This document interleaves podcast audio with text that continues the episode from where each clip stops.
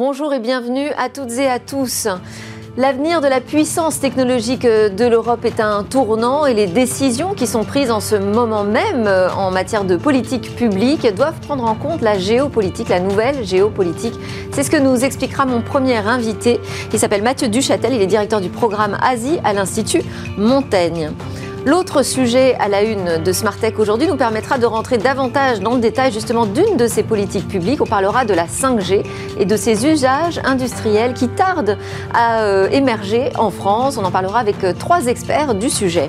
Et puis on retrouvera notre rendez-vous avec elle, des portraits euh, d'entrepreneuses, j'ai envie de te dire, d'entrepreneuses dans la tech évidemment. Aujourd'hui ce sera le portrait de Solène Beauquillon qui est à la fois business angel et entrepreneur dans la tech avec son application Soft Kids. Mais tout de suite, c'est le moment de l'interview. Donc on parle de géopolitique, l'importance de prendre en compte cette donnée dans nos choix technologiques.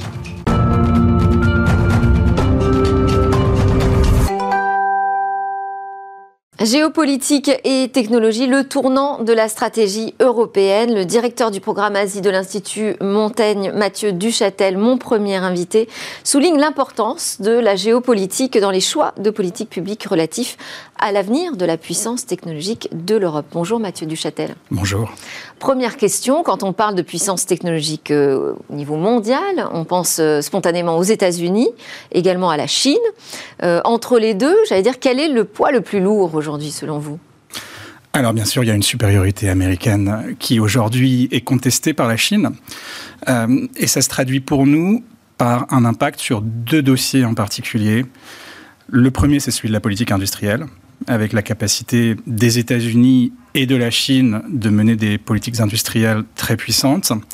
Et le deuxième aspect, c'est celui des contrôles sur les transferts de technologies, avec des restrictions américaines qui visent la Chine, donc dans une logique de compétition pour la supériorité, et qui ont un impact sur tous les acteurs en pays tiers, bien sûr y compris en Europe. Alors l'Europe qui se retrouve en fait au milieu hein, de ces euh, deux ultra-puissants qui euh, euh, se mènent un combat assez acharné sur la technologie. Avant de, rentrer sur le, point européen, je voulais rester sur ces deux puissances. Aujourd'hui, en matière de géopolitique, on aurait tendance à dire que nos alliés sont du côté outre-Atlantique. Est-ce qu'il en est de même en matière de technologie? Est-ce que les États-Unis restent des alliés sur ce sujet? Alors en tout cas, l'Europe travaille aujourd'hui son lien transatlantique dans une logique d'approfondissement de notre alliance sur ces sujets. Vous avez, euh, depuis l'entrée en fonction de l'administration Biden, la création d'un conseil transatlantique pour les questions technologiques et commerciales qui fonctionne autour de dix groupes de travail sur des sujets comme les semi-conducteurs, les contrôles des exportations, le filtrage des investissements et dont l'objectif premier et de répondre euh, à ce défi chinois euh, sur les questions technologiques ensemble. Ça veut dire qu'on est embarqué en fait par les États-Unis dans cette bataille face à la Chine. Oui, on est embarqué par les États-Unis, on peut le dire comme ça. Je pense qu'il faut souligner quand même qu'on a une véritable convergence sur des questions, par exemple, comme les transferts de technologies forcés ou les transferts de technologies qu'on appelle intangibles en Europe, par exemple ceux qui passent par de la coopération en matière de recherche et d'éducation, euh, qui aboutissent à, des fuites de technologies européennes vers la Chine, parfois vers des utilisateurs finaux qui sont militaires. Et donc on a besoin, euh, pour traiter cette question, de coopérer aussi avec d'autres qui font face aux mêmes problèmes. Ce sont les États-Unis, mais c'est aussi, par exemple, le Japon. Après, euh, il est aussi vrai que certaines des restrictions américaines au transfert de technologie sont parfois mal vécues par des industriels en Europe qui pensent qu'il euh, s'agit davantage de compétition pour euh, de compétition commerciale que de véritable compétition stratégique sino-américaine. Donc il y a toujours euh, cette hésitation euh, sur certains domaines particuliers de la coopération transatlantique vis-à-vis de la Chine. Mais aujourd'hui, quand on parle de la souveraineté européenne, on, regarde des deux côtés, je dirais. Hein. Euh, indépendance, l'indépendance vis-à-vis de l'Asie. alors, par exemple, on va, en parler hein, sur la partie de production semi-conducteurs. Vous avez détaillé une note à ce sujet. mais on regarde aussi de l'autre côté avec les start-up françaises qui se font racheter beaucoup par les Américains ou qui ont ont à leur conseil d'administration beaucoup de business angels qui viennent des États-Unis. On voit aussi des savoir-faire dans le domaine de la R&D, les universités, les grands centres de recherche français qui collaborent de plus en plus avec des centres R&D installés euh, sur le sol européen. Est-ce que euh, vous voyez là un danger potentiel aussi de perte de savoir-faire pour l'Europe, de trop collaborer avec les États-Unis, ou ça vous semble au contraire aller dans la suite logique de cette géopolitique qui en fait nos alliés? Alors je pense qu'il y a des questions très difficiles euh, pour les décideurs en matière de politique publique. Je pense en particulier, euh, pour ajouter à votre liste euh, déjà quasiment exhaustive, la question du recrutement en télétravail d'ingénieurs qui peuvent rester, par exemple, quand il s'agit de l'industrie des semi-conducteurs à Grenoble mm. et travailler pour, pour la Californie sans changer de mode de vie du tout. Euh, c'est très difficile d'agir sur cette question. Ça, on n'en voit pas encore tout à fait les conséquences. C'est vraiment naissant comme C'est vraiment, euh, c'est vraiment lié au Covid. C'est vraiment lié à la généralisation du, télétravail. Et c'est un véritable problème pour lequel on n'a pas encore de solution, pour être tout à fait honnête. Mais effectivement, la question de la souveraineté européenne ou la construction de la souveraineté technologique européenne, c'est d'abord pour moi une question très très pratique de comment on fait pour s'assurer les approvisionnements de nos chaînes euh, d'accès à ces technologies euh, qui peuvent être euh, produites en Asie, qui peuvent être produites aux États-Unis. Et on a là un problème tout à fait concret qui est pour moi la véritable priorité. C'est une priorité de politique publique, mais c'est aussi une priorité pour les entreprises. Vous voyez dans le domaine de la tech des entreprises qui connaissent leurs fournisseurs de niveau A, mais qui ne connaissent pas leurs fournisseurs de niveau B. Et donc pour aller dans ce niveau de détail et pour anticiper de futures crises, on a besoin d'informations. Euh, cette information nécessite aussi de la coopération internationale. Donc je pense que la, la réponse, disons, assez générale à votre question, c'est qu'il y a un volet politique industrielle, mais il y a aussi un volet protection de nos technologies et qu'on doit les faire euh, converger. Et puis il y a un volet donné. Alors si on reste déjà sur euh, la, politique industrielle, donc le plan euh, semi-conducteur décidé par l'Union européenne, c'est un plan à 45 milliards, je crois, d'investissement. Alors on peut voir les choses comme ça. Après, dans le détail, il y a de vraies questions sur les financements réels, et puis il y a des financements qui sont des financements Et les États membres aussi ont l'autorisation de financer ce secteur à hauteur de 30 milliards. Alors, euh, effectivement, c'est la grande nouveauté de ce plan. En réalité, c'est la création d'un système euh, d'exemption du droit de la concurrence européen pour le secteur des semi-conducteurs, pour de grands projets industriels qui sont véritablement innovants, c'est-à-dire pour des capacités qui ne sont pas présentes aujourd'hui sur le sol européen. Mais alors je voulais vous faire réagir, parce que hier en plateau, je recevais Intel qui nous parlait justement hein, de sa gigafactory qu'il va installer en Allemagne, de son centre de RD qui sera en France, euh, notamment, hein, je ne vais pas tout citer, mais euh, que pensez-vous de ce choix qui a été fait justement de trouver comme partenaire le géant américain des semi-conducteurs? Alors je pense que c'est aussi le géant américain des semi-conducteurs qui a trouvé l'Europe comme partenaire. Il présente un projet d'investissement euh, qui est un projet d'investissement avant tout dans un État membre, l'Allemagne, mais avec aussi des contreparties pour la France, pour l'Italie, pour la Pologne, avec des projets d'investissement secondaires, effectivement. Euh, on a besoin à terme en Europe d'avoir une capacité de production de semi-conducteurs qui franchit le seuil des 7 nanomètres. Euh, ce sont les besoins futurs de l'industrie automobile, ce sont les besoins futurs pour l'innovation en Europe, pour la conception de circuits intégrés. Et on a aujourd'hui trois options seulement dans le monde. Euh, avant tout TSMC et Samsung qui les produisent déjà, et Intel qui a une capacité, euh, disons, pilote, mais qui n'est jamais entré dans la production en volume de semi-conducteurs en deçà de 7 nanomètres. Donc, là, ça vous semble être le meilleur allié possible pour l'Europe? Ça me semble le seul pari réaliste aujourd'hui quand on comprend que ni TSMC ni Samsung ne sont aujourd'hui intéressés par des investissements pour ces technologies-là sur le sol européen alors, si on prend maintenant le volet data, le volet données, aujourd'hui, on est un peu orphelin euh, d'un cadre réglementaire pour euh, sécuriser le transfert des données euh, des Européens vers les serveurs aux États-Unis. On a eu une annonce de la Commission européenne, la présidente de la Commission européenne avec le président des États-Unis qui nous ont dit on a trouvé un moyen euh, d'avoir un accord ensemble pour sécuriser ce, euh, ce volet de transfert des, des. Est-ce que euh, vous avez-vous déjà des pistes sur à quoi pourrait ressembler cet accord? Comment est-ce qu'il pourrait tenir la route hein, face au règlement sur la protection des données qui est effectif en Europe? Et est-ce que ça vous semble être quand même un sujet d'inquiétude encore, ça? Oui, je pense que c'est un sujet d'inquiétude de fait pour beaucoup d'entreprises. Le Cloud Act américain est une législation extraterritoriale qui peut permettre un accès à des données européennes. Donc on a une confrontation de, systèmes. Euh, les lois de renseignement, en fait, euh, américaines, américaines, sont plus fortes que les lois européennes aujourd'hui. Exactement. Euh, donc il y a plusieurs problèmes dans la relation transatlantique sur les questions technologiques. Euh, c'en est un, c'est l'un des plus importants. Mm. Un accord d'adéquation avec euh, les États-Unis est important. Euh, il faudra des garanties pour que cet accès-là soit restreint aussi et que les entreprises européennes n'aient pas à faire face à et des vous pensez que c'est possible ou qu'il va falloir finalement accepter un état de fait?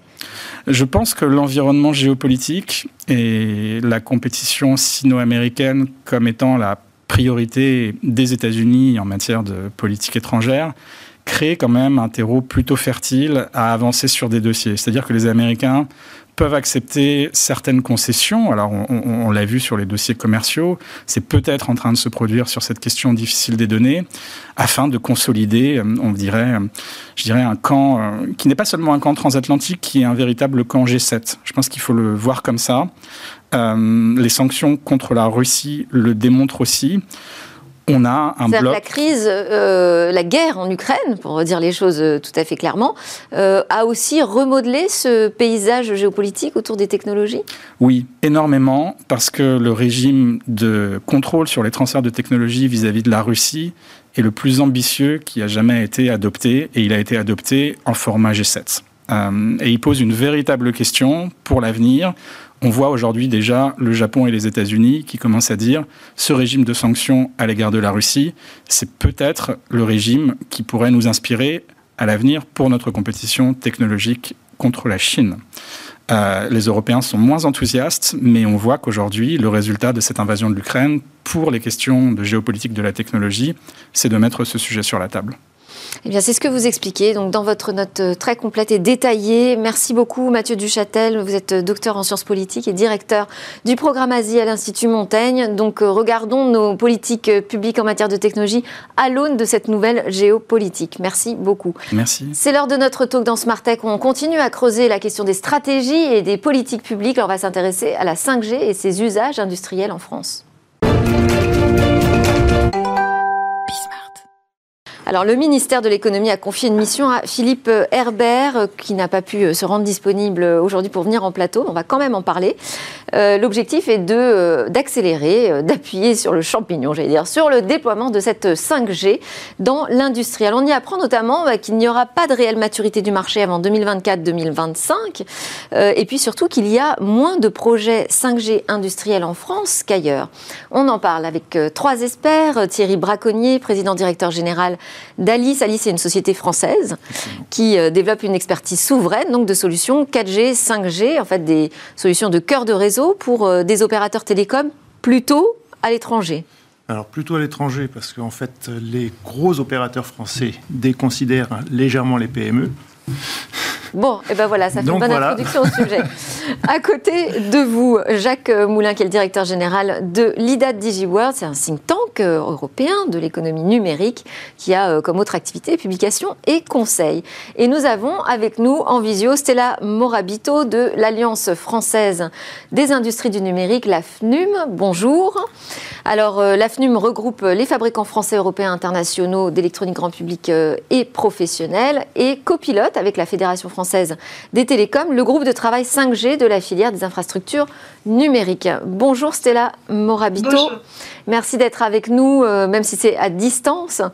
Euh, quand vous entendez euh, qu'il n'y a pas de réelle maturité du marché avant 2024-2025, moins de projets aussi industriels en France que chez nos voisins, est-ce que cela pose un problème pour vous? Et si oui, lequel? Écoutez, la réaction, c'est de vous dire déjà, parce qu'on en avait discuté au préalable, de dire est-ce que la France est en retard? Non, nous ne sommes pas encore en retard euh, en, 5G industriel, en tout cas. Ce qu'on peut voir, c'est que, parce que vous avez parlé de la mission euh, de Philippe Herbert, donc on est allé voir, bien évidemment, euh, y compris visiter en Allemagne notamment ce que faisaient d'autres pays dans le monde, donc à la fois les États-Unis, la Corée du Sud, le Japon, l'Allemagne Notamment.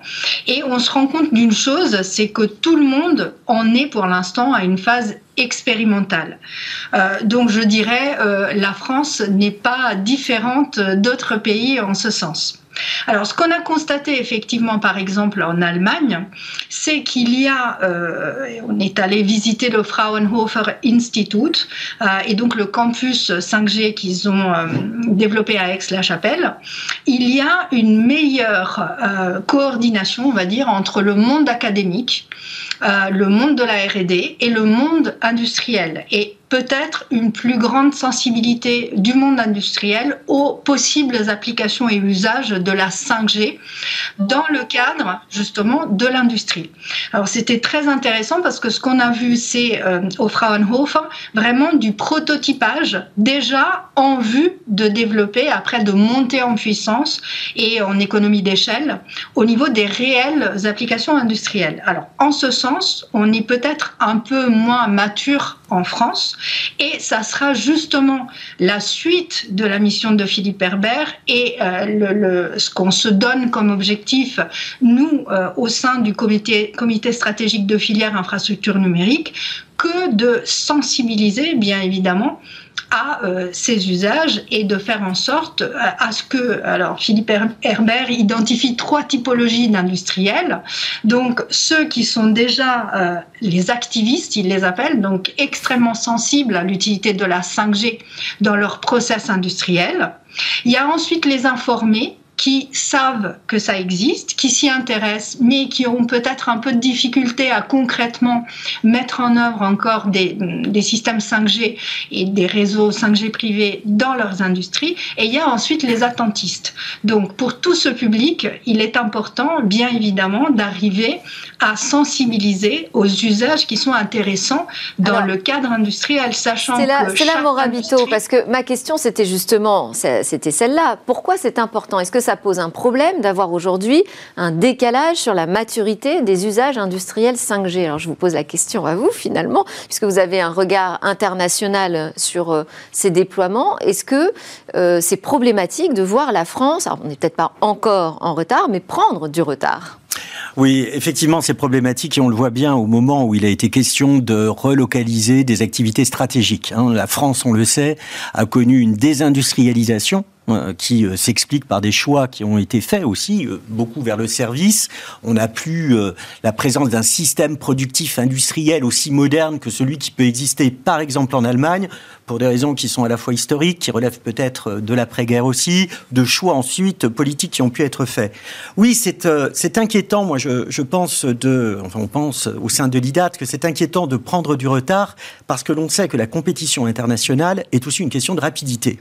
Et on le sait que dans le monde du numérique, dans le monde du digital, la rapidité est un avantage qui, euh, se, euh, d'une certaine façon, se rattrape difficilement. Et qu'en l'occurrence, euh, on peut constater qu'il y a, si l'on veut être dans l'échiquier mondial et dans la compétition internationale, on a une nécessité de passer à l'industrie 4.0. Et que dès lors, un des vecteurs, alors je ne sais pas si c'est le pivot principal, mais c'est en tout cas un des pivots principaux, bien évidemment avec la fibre, un des vecteurs est la 5G et la capacité que nous avons à passer rapidement à l'échelle. Parce que c'est aussi un des sujets culturels en France qui est peut-être un petit peu préjudiciable pour justement notre avancée dans la compétition internationale, c'est le fait de raisonner beaucoup avec des tests. Nous ne sommes pas en retard, en effet, sur les expérimentations, sur les tests, mais nous sommes en retard lorsqu'il s'agit de passer à l'échelle. Nous sommes en retard lorsqu'il s'agit de prendre des risques et nous sommes en retard lorsqu'il s'agit en effet, d'être sur une logique d'ampleur et non pas uniquement de ce qu'on appelle dans notre jargon les proof of concept, hein, les, les, fameux POC, où l'on regarde, on fait un bilan. C'est un petit peu français ce point-là et on a, je crois, beaucoup à apprendre de la Chine prudemment, et beaucoup à apprendre aussi des États-Unis. On y va prudemment et sans doute trop prudemment. On pourrait aussi poser la question de tout ce qui est le capital risque, la façon dont on fonctionne aussi par rapport aux investissements. On pourrait poser aussi la question sur la façon, et ça a été évoqué euh, très rapidement, rapidement tout à l'heure euh, sur justement notre tissu économique qui est aussi porté par les PME, les TPE qui ne sont pas forcément embarqués comme elles le devraient. On le voit, moi je crois que réellement il y a un aspect culture, culture du risque, il y a un aspect aussi sensibilisation aux atouts de la 5G et sans doute le débat citoyen qui a beaucoup porté sur l'usage pour le consommateur, pour le grand public, a un petit peu, là aussi, fait riper le côté euh, central et essentiel de la 5G dans la réindustrialisation française et donc dans la place de la France en Europe et la place de l'Europe dans le monde. Alors, euh, je vous passe la parole, Thierry Braconnier, puisque vous avez évoqué euh, les compétences que vous avez, qui ne sont pas utilisées finalement par les acteurs français de, la 5G. quelle expertise a-t-on aujourd'hui, au-delà de votre propre entreprise, bien sûr, hein, quelle expertise a-t-on aujourd'hui en France pour travailler sur le développement de nouveaux usages, de nouvelles technos autour de la 5G Alors, je crois qu'il y a, en fait, euh, il y a un premier niveau, c'est de dire aujourd'hui, euh, avec le Covid, le conflit en Ukraine, il y a une prise de conscience de toute façon d'avoir une nécessité d'une indépendance technologique et les efforts sur la souveraineté des technologies. Ça, on a le discours. L'État, l'État, l'a pris en, l'a pris en compte. Il y a, euh, dans le cadre du plan de relance, euh, le travail que fait euh, Stella Morabito, le travail que font aussi les, les, structures comme l'IDAT aujourd'hui, font qu'il y a aujourd'hui une structure étatique qui s'est mise en œuvre pour pouvoir justement faire émerger les technologies et la 5G et pousser. Moi, aujourd'hui, je suis sur deux projets, deux appels à projets qui sont l'un qui porte sur le CHU de Toulouse, la mise en place du, euh, derrière Alsatis, et l'autre projet est un projet qui tout concerne l'industrie, puisque c'est un, projet CPI 5G qui concerne en fait la mise en place de la 5G au niveau autour de la robotique et de la réalité virtuelle dans, l'entreprise. Ce sont des projets qui sont poussés par l'État, qui sont suivis. À travers le plan France Relance. À, travers le plan France, euh, France Relance. La DGE, euh, la Direction générale des entreprises est très présente au niveau euh, des PME que nous sommes, et il y a donc ce vrai travail. Ça, c'est la, première chose. La deuxième chose, c'est effectivement, comme je le disais, euh, les PME ont une difficulté en France, c'est qu'elles se battent contre de très grosses structures.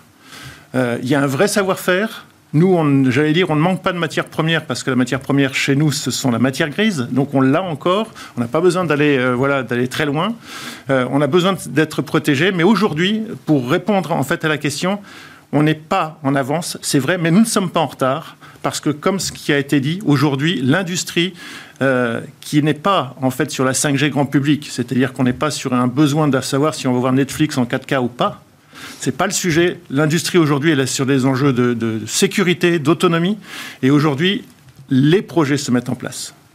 Voilà, c'est plutôt. Mais alors, sur, euh, quand vous dites on se bat contre euh, des grosses euh, structures, ah c'est qui ces grosses bah, structures Qui, fait que les PME françaises aujourd'hui ne peuvent pas avancer sur ce sujet de la 5G Alors, très clairement, la PME que nous sommes, qui développe un cœur de, un cœur de réseau 4G et qui, développe, enfin, qui a développé un cœur de réseau 4G qui est déjà mis en place chez un certain nombre de clients, on est en train de, sur la phase finale de notre développement du cœur 5G, en face de moi, les acteurs, ce sont des petits acteurs, ils s'appellent Huawei, Ericsson, Nokia, Cisco.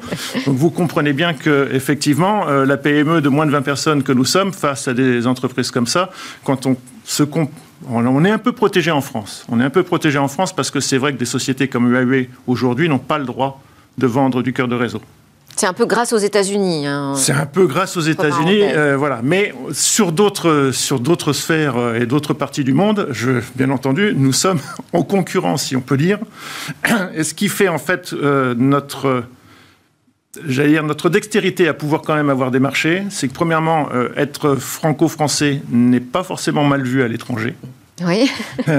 ça, c'est la première chose. Et la deuxième chose, c'est qu'on a une agressivité et, commerciale que les grosses structures euh, ne sont pas forcément capables d'avoir. Moi, j'ai pas 50 avant-vente à payer pour euh, prendre un marché. Je voulais aussi, parce que le temps passe tellement vite avec vous trois, je voulais aussi qu'on revienne sur, un peu plus précisément sur les freins aujourd'hui, hein, quant aux expérimentations et puis surtout à aboutir à des vrais nouveaux usages autour de la 5G dans l'industrie. on a un problème d'accès aux fréquences disponibles aujourd'hui, c'est la Morabito? Bah, Aujourd'hui, on a, euh, dire, euh, j'entends un écho, je ne sais pas si c'est normal. C'est bon? On a euh, deux typologies de fréquences, pardon, euh, ce qu'on appelle euh, les réseaux publics. donc, c'est typiquement la bande des 3,5 GHz, donc qui est développée aussi pour des usages éventuellement industriels. Donc, grâce à cette technologie propre à la 5G qu'on appelle le slicing, donc la possibilité en fait de mettre des tranches différentes, d'utiliser des tranches différentes du réseau pour différentes applications. Donc ça, c'est une possibilité. Il y a la bande des 2,6 GHz qui est, elle, dédiée euh, vraiment aux usages, euh, par exemple, de réseaux privés pour l'industrie. Et la mission Herbert a mis en évidence aussi l'intérêt d'utiliser, euh, à titre expérimental pour l'instant, mais une troisième bande qui est celle des 3,8 GHz, qui pourrait être aussi destinée, bien évidemment, aux usages industriels et à la constitution de réseaux privés ou hybrides. Donc, les bandes de fréquences existent. Pourquoi à titre expérimental uniquement parce que euh, il faut savoir que la gestion des fréquences est une gestion qui est faite au niveau mondial.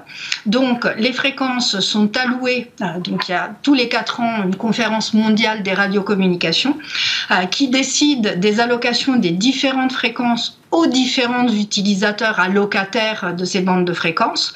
Donc aujourd'hui, la bande des 3.8, par exemple, n'est pas allouée euh, aux usages dont on parle ici, et allouée à d'autres utilisateurs qu'il faut continuer de protéger, bien évidemment. Hein. Il n'est pas question que l'utilisation pour la 5G aille interférer avec les usages qu'ils en font aujourd'hui. Donc c'est complexe l'attribution de ces bandes, donc il est nécessaire bien évidemment de le faire en phase expérimentale avant qu'éventuellement il y ait une décision de réallocation le moment venu à, d'autres usages, ce qui n'est pas le cas pour cette bande pour l'instant. Euh, donc c'est déjà bien parce que c'est une bande qui est utilisée à, dans d'autres euh, zones du monde et donc euh, l'intérêt d'avoir des bandes qui soient le plus possible utilisées à différents endroits du globe vient des produits, des terminaux et euh, bien sûr aussi de la partie logicielle, puisque plus les bandes sont largement utilisées et plus vous allez trouver des équipements qui vont vous permettre de mettre en place les solutions euh, de 5G industrielles que vous souhaitez mettre en place. Alors, je voulais quand même qu'on revienne sur cette histoire d'accès de, aux, fréquences, parce qu'en fait, pour qu'on mhm. comprenne bien, il y a les, les, réseaux 5G qui sont utilisés par les grands opérateurs, les quatre opérateurs nationaux que tout le monde connaît. Euh, mais il y a aussi avec la 5G la possibilité d'avoir euh, des réseaux privés. Euh, là-dessus, quelle est euh, la politique euh, de la France au regard de ce qui se fait chez les voisins européens, Jacques Moulin? Est-ce qu'on est un peu plus frileux aussi sur cette question? Si on prend notamment la comparaison avec l'Allemagne, hein, l'Allemagne avait d'ores et déjà décidé, bon, il y avait des recours, hein, mais avait d'ores et déjà décidé de, permettre aux industriels de se doter d'une bande de fréquences pour justement eh bien, aller dans des expérimentations industrielles. Donc c'est un point important pour avancer. C'est un point important, c'est un point important qui est aussi un point culturel important. C'est qu'on voit bien que cette logique d'industrialisation, elle est beaucoup plus portée dans la culture allemande qu'elle ne l'est dans la culture française, en tout cas actuellement. Il y a aussi un autre aspect qu'il ne faut pas nier, c'est qu'il euh, y a sans doute euh, une nécessité d'évangélisation sur ce que représente véritablement la 5G tant auprès du grand public, qui est aussi euh, un public euh, potentiel de travailleurs qui vont euh, évidemment être sur des chaînes de production qui devraient utiliser la 5G, mais aussi les élus locaux. On a énormément vis-à-vis euh, des députés, vis-à-vis des parlementaires, un travail à faire pour bien expliciter que l'attractivité aussi des territoires et la capacité justement à ce que la France ait, on parlait de souveraineté tout à l'heure, et on le voit bien euh, dans le cadre de la guerre euh, ukrainienne et puis des risques que nous, nous connaissons, il y a donc une nécessité véritablement de penser des projets industriels locaux et des projets de réindustrialisation qui ne doivent pas être pensés comme on les imagine dans les années 2000 et encore moins dans les années 80, mais bien justement sur une industrie 4.0, ce qui suppose aussi, et je reprends ce qui a été dit tout à l'heure sur le partenariat avec le monde de la recherche et des universités, sans aucun doute un travail, et le débat est posé actuellement dans le cadre politique, même si on peut regretter, même si on peut regretter que les programmes des différents interlocuteurs ne prennent peut-être pas suffisamment euh, le, digital en compte. Quand on fait l'analyse, on se rend compte que c'est une partie euh, qui est bien souvent euh,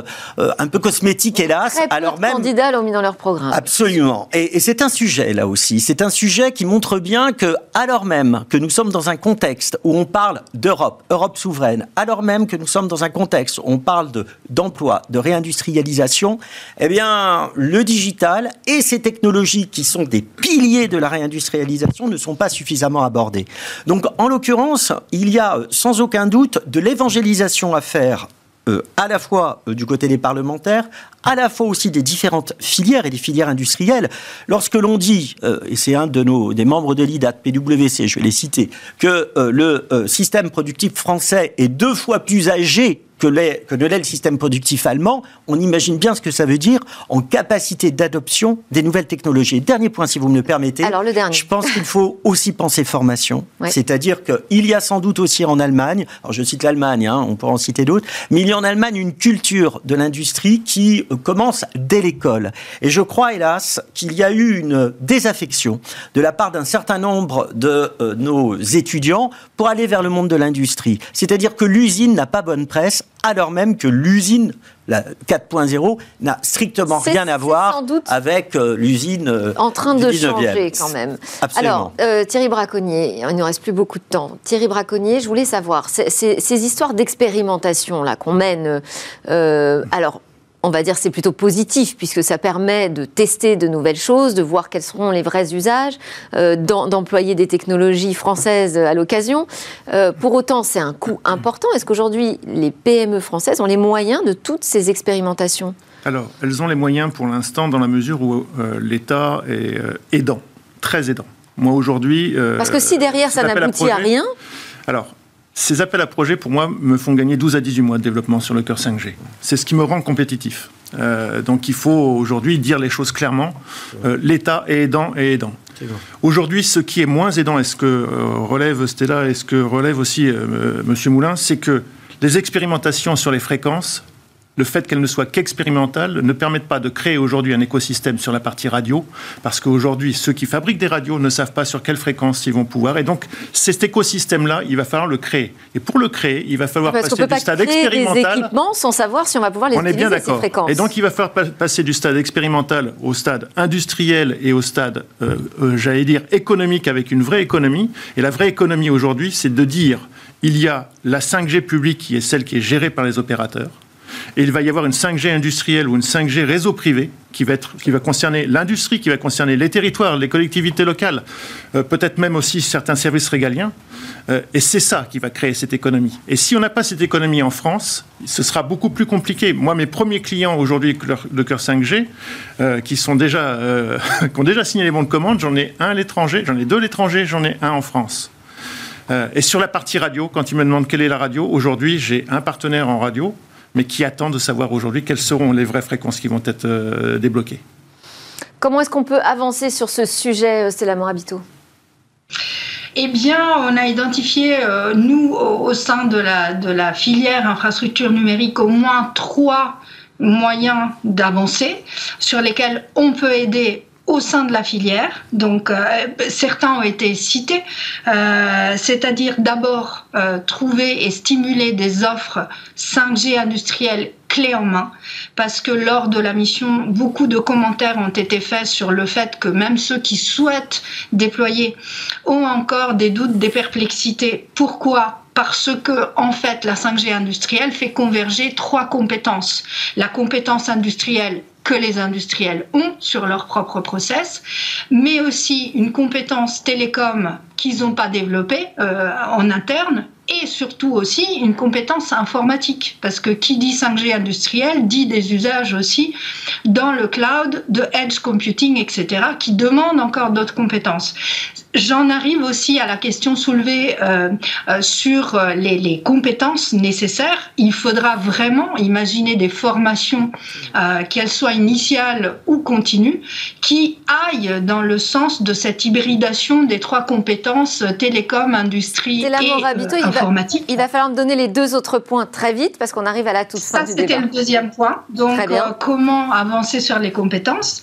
Et le troisième point, c'est effectivement, et ça a été dit aussi, il faut faire de la pédagogie. Et je pense que l'une des euh, clés données par le rapport de Philippe Herbert, qui est le développement d'un campus Fab Lab, d'un, de plusieurs en réalité campus Fab Lab 5G, peut être une clé pour effectivement euh, parler plus, euh, échanger plus sur les usages possibles et les cas d'usage qui sont particulièrement intéressants pour l'industrie. Pédagogie, pédagogie qui sera valable peut-être aussi auprès des, pouvoirs publics. Merci beaucoup à tous les trois. Stella Morabito, merci d'avoir été connecté avec nous. Vous êtes la directrice générale de l'AFNUM. Thierry Braconnier, président directeur général d'Alice. Et Jacques Moulin, vous êtes le directeur général de l'IDA DigiWorld. Merci à tous les trois. On part en pause dans Smart Tech. On se retrouve pour un beau portrait.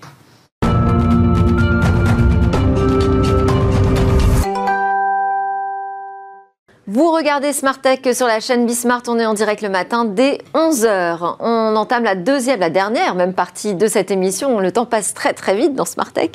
On va parler euh, d'une femme entrepreneur dans la tech avec euh, Olivia Strigari, directrice de la publication et cofondatrice des Informels. Bonjour Olivia. Bonjour. Aujourd'hui, notre sujet de prédilection, ça va être de présenter Solène Beauquillon, à la fois euh, business angel et entrepreneur dans l'EdTech avec une application pour développer les soft skills chez les enfants. Alors son parcours vous a beaucoup plu, je crois. Ah oui, comme souvent, euh, ces femmes euh, qu'on choisit euh, sont, sont très atypiques dans leur parcours et dans l'arrivée, dans en fait, dans l'entrepreneuriat. Solène a eu une vie avant, avant d'être entrepreneuse et business angels. Elle a passé près de 13 ans, presque 13 ans dans l'industrie pétrolière, notamment chez Shell, où elle est arrivée après des études en sciences humaines et notamment en, en management RH.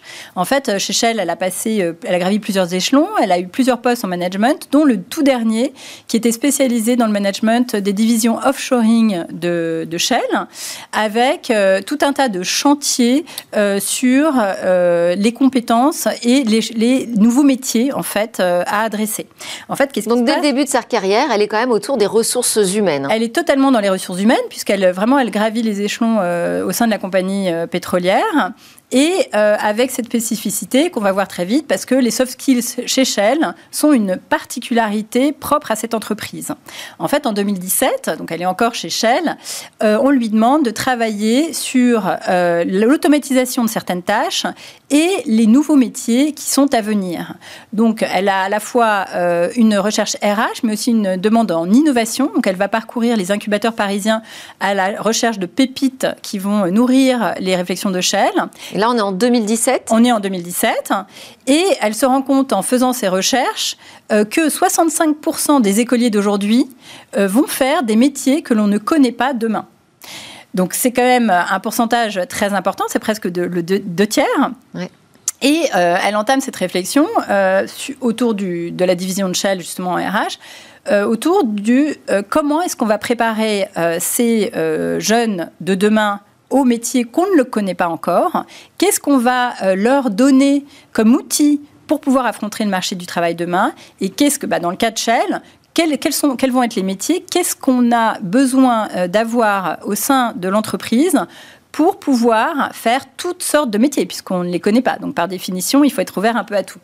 Et c'est là qu'on rencontre justement les soft skills, qui sont une spécificité aussi des ressources humaines chez Shell, car lorsque vous faites un entretien chez Shell, une fois validé vos diplômes, en fonction de la section où vous allez euh, aller travailler, on vous pose trois questions euh, qui font appel à vos soft skills. Alors les soft skills, c'est quoi? C'est les qualités humaines que vous avez. Et on vous pose une question. La première question qu'on lui a posée, elle, pour entrer dans le, dans le groupe, c'est quel a été le projet dont vous êtes le plus fier? La deuxième question, c'était comment est-ce que vous avez fait pour collaborer avec des gens très différents de vous? Et la troisième, on l'a mis sur un cas pratique qui était précis pour, pour le groupe pétrolier avec bah, un cas à développer. Et en fait, qu'est-ce qu'on leur demande? Bah, De l'adaptabilité, euh, de la réflexion, de un esprit collaboratif et aussi une certaine confiance en soi, euh, une certaine responsabilisation. Voilà. Vous allez me dire, mais euh, bon, alors, donc ça, c'est les soft skills. Aujourd'hui, euh, dans le marché du travail, les soft skills, sont, euh, on en parle beaucoup. C'est quelque chose qui, assez, qui est devenu assez courant, notamment sur les métiers du digital, parce qu'on doit faire appel un peu à toutes les ressources des, des employés d'aujourd'hui et de demain. Mais en quoi est-ce que ça s'applique finalement aux enfants?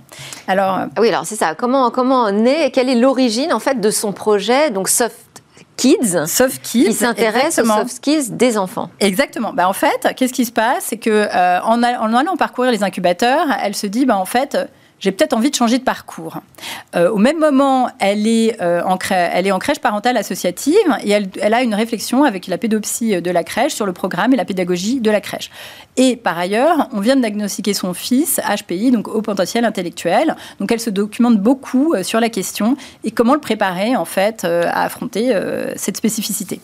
Et c'est là qu'on rend compte les soft skills appliqués aux enfants et elle se dit, bah, finalement, on ne développe pas assez les soft skills pour les enfants. Il y a pas vraiment de produit qui est adapté.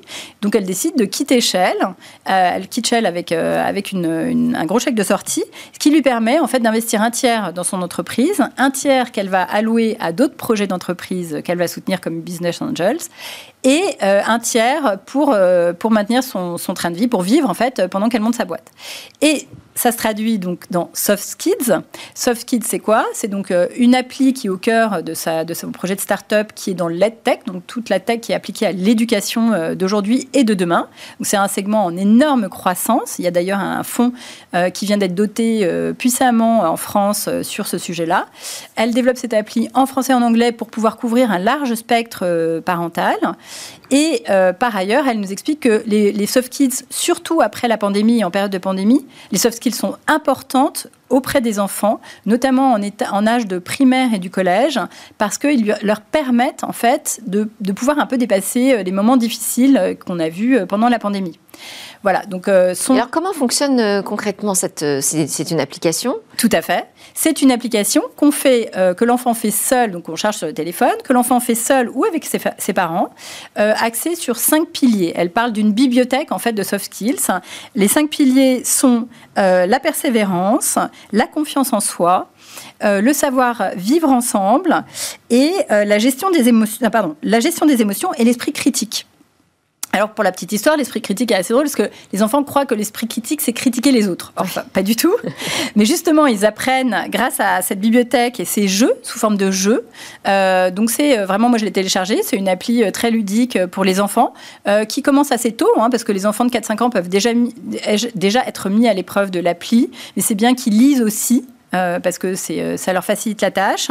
Et en fait, ça, leur, ça les aide parce que les, soft skills, par ailleurs, en France notamment, sont peu euh, stimulés et peu développés à l'école, qui, comme on le sait, l'école française phagocyte un peu les enfants et limite leur, leur potentiel de créativité et limite souvent leur confiance en soi. Donc c'est vraiment ça. Et avec à la clé, un bénéfice direct pour les parents, c'est moins de charge mentale, parce que quand on responsabilise un enfant et qu'on le met face à ses propres ressources pour, pour aller de l'avant, et eh ben finalement, va moins solliciter ses parents derrière. Donc c'est très intéressant.